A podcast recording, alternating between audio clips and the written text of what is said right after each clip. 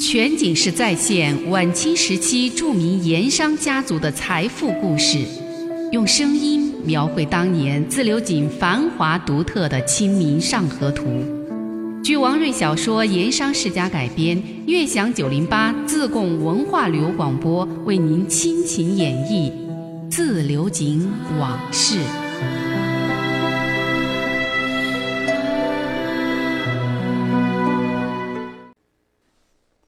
再说高衙内和叙州府的镖头武师，这两个人还是躺在兴隆大客栈里养伤，由李秀才一行人守护着。穆师爷也曾派人把郭太医接过来两次，走的时候留下一些药膏药丸，嘱咐几句。也多亏了郭太医那些神奇的、不知道路数的药方药丸，两个受伤的人一天比一天好，仅仅到了第三天，都能够进一点饮食了，只是。还没办法下床。到了第五天，事情突然出了变故。早饭以后，有一名家丁匆匆来报，这个家丁啊，正是穆师爷留在客栈里照料旭府一行人的。说是照料，其实也就是监视。这名家丁匆匆赶回了珍珠寺的祠堂，回报说，天明时分，徐州府那边来了一帮人。用轿子把高衙内和镖头武师两个伤者给接走了，李秀才跟几个叙州府刀客也跟着离店而去，去向不明。穆师爷听罢回报，大吃一惊，马上赶到兴隆大客栈找店老板详细的询问。店老板呢也说不明白，只说那帮人呐一口的叙州话，还带有叙州衙门的捕快，甚至还有几个官军兵勇，把两个伤者强行给接走了。废话。谁敢拦呢？穆师爷听罢，知道事情不妙。穆师爷赶回珍珠寺，向王朗云报告情况。王朗云寻思片刻，跟穆师爷一合计，派了自己的得力家人王生，带着一名家丁，两个人骑快马向叙州府方向追去，去打探情况。王生两人的快马沿着叙州府官道一路追去，一直来到了出境的一个盐税关卡。守卡的这个头目啊，王生认识，就跟他说了，那一行徐州府人马已经过去了半个时辰了，有一个少官带着一队的官军护卫，并且手里头有徐州府衙门的官房，任何关卡人员那都不得阻拦。王生听到这个消息，知道再追下去也没用了，他们两个人怎么拦得住一队官兵呢？况且消息已经探明了，赶紧回去报告吧。于是乎，原路返回。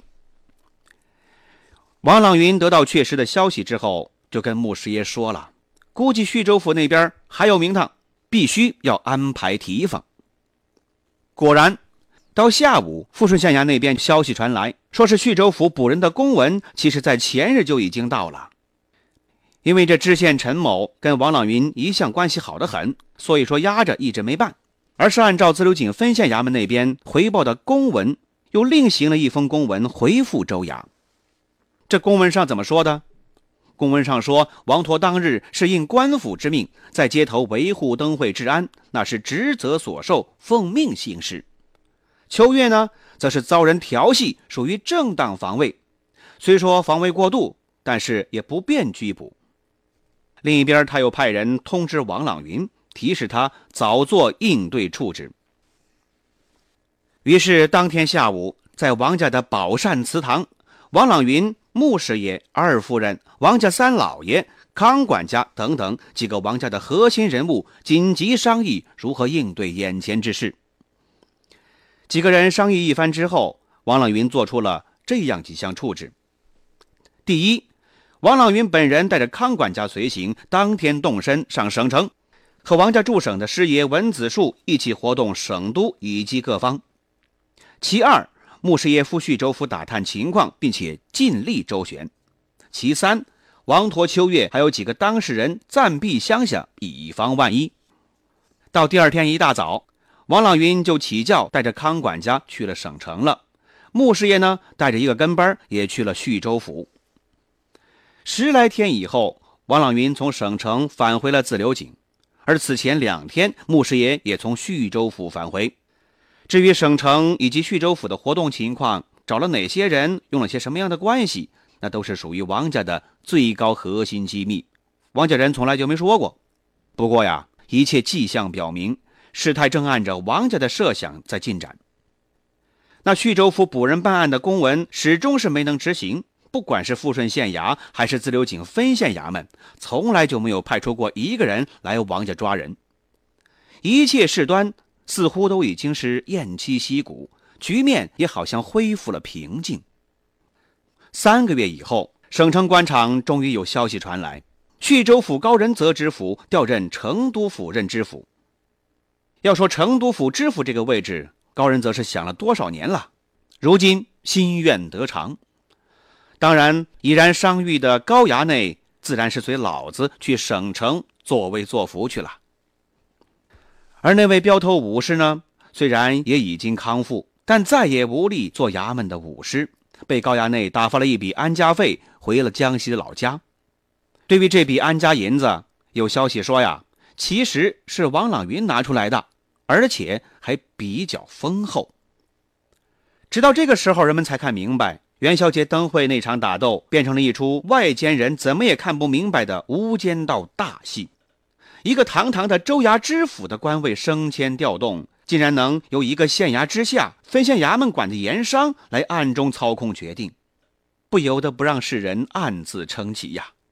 对王朗云的能量，那更是另眼相看。这再以后，又有小道消息说，说高知府之所以能被摆平，是走了省督院的路子，而省督院之所以买账，这一切都是王家在省城乃至京师各方暗中活动的结果。这整个事情，王朗云为代表的王氏盐商家族成了最大的赢家。